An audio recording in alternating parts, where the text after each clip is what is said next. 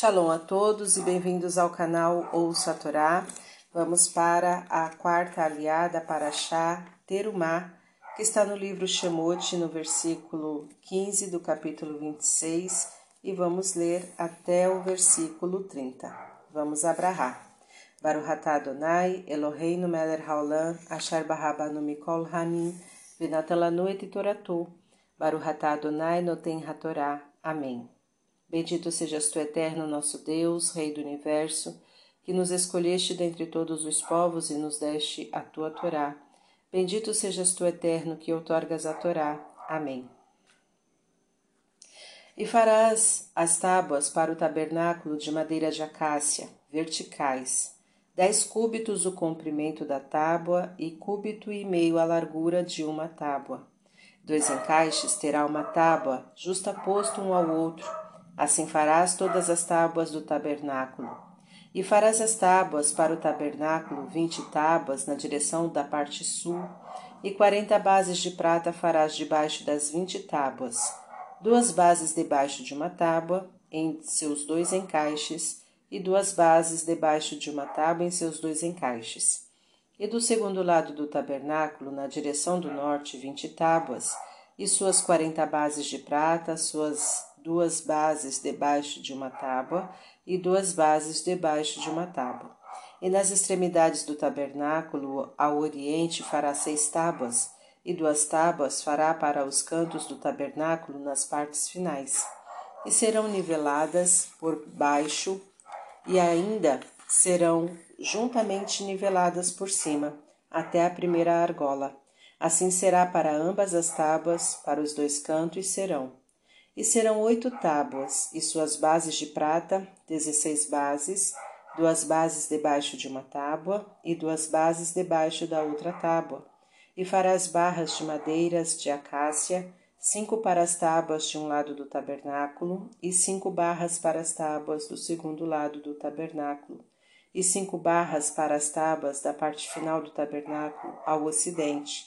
E a barra do meio passará entre as tábuas passando de uma extremidade à outra, e as tábuas cobrirás de ouro, e suas argolas farás de ouro com lugares para as barras, as cobrirás as barras de ouro. E levantarás o tabernáculo conforme foi mostrado no monte. Amém. Para o Ratá Adonai Eloheinu Meler Haolam, Asher Natan Lanu Torah Temet Vichaye Olanatá Betorreino, Baruch Ratá Adonai Noten Hatorá. Amém. Bendito sejas tu, eterno nosso Deus, Rei do universo, que nos deste a Torá da verdade, com ela a vida eterna plantaste em nós. Bendito sejas tu, eterno, que outorgas a Torá. Amém. Vamos ao comentário, iniciando pelo versículo 15. O tabernáculo.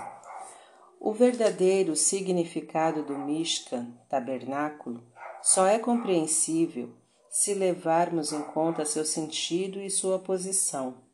A divindade se havia revelado ao povo de Israel por meio da Sheriná, divina presença, que simboliza a revelação de Deus ao homem. Sheriná é o Espírito Divino descendo sobre o homem. O Mishkan está etimologicamente unido com Sheriná, pois ambos provêm da raiz Shahon, morar que, em forma de alegoria, utiliza a Torá com relação à divindade. O povo de Israel havia se elevado no Monte Sinai às alturas espirituais. O abandono do Sinai podia significar o abandono da presença constante da divindade entre o povo.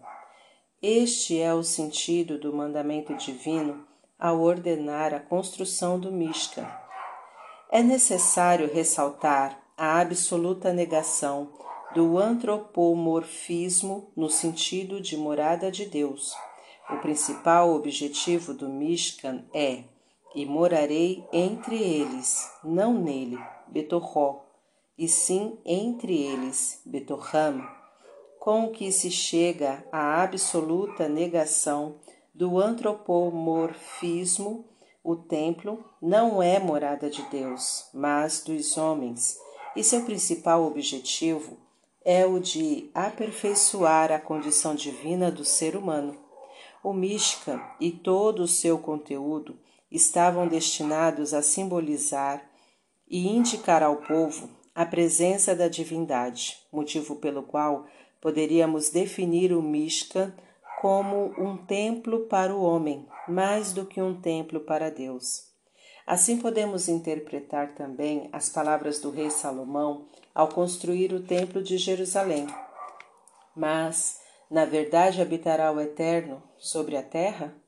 Eis aqui que os céus e os céus dos céus não podem alcançar, quanto menos esta casa que eu acabo de edificar que os teus olhos estejam abertos dia e noite sobre esta casa, este lugar do qual disseste: Meu nome estará ali, e que ouças a oração que o teu servo fará neste lugar, conforme 1 Reis, capítulo 8, versículo 27 até o 29. Os céus não podem alcançar o eterno, nem o Mishka, nem o templo fazem com que desça a divindade não aprenderam nem enclausuraram, mas engrandecem o homem e o elevam para que ele e o seu coração cheguem até Deus. O verdadeiro templo é o que se constrói nos corações. Fim dos comentários. Tá gostando do conteúdo do canal? Então curta, comenta, compartilhe. Se ainda não é inscrito, se inscreve e ativa o sininho e fique por dentro de todas as novidades. Shalom a todos!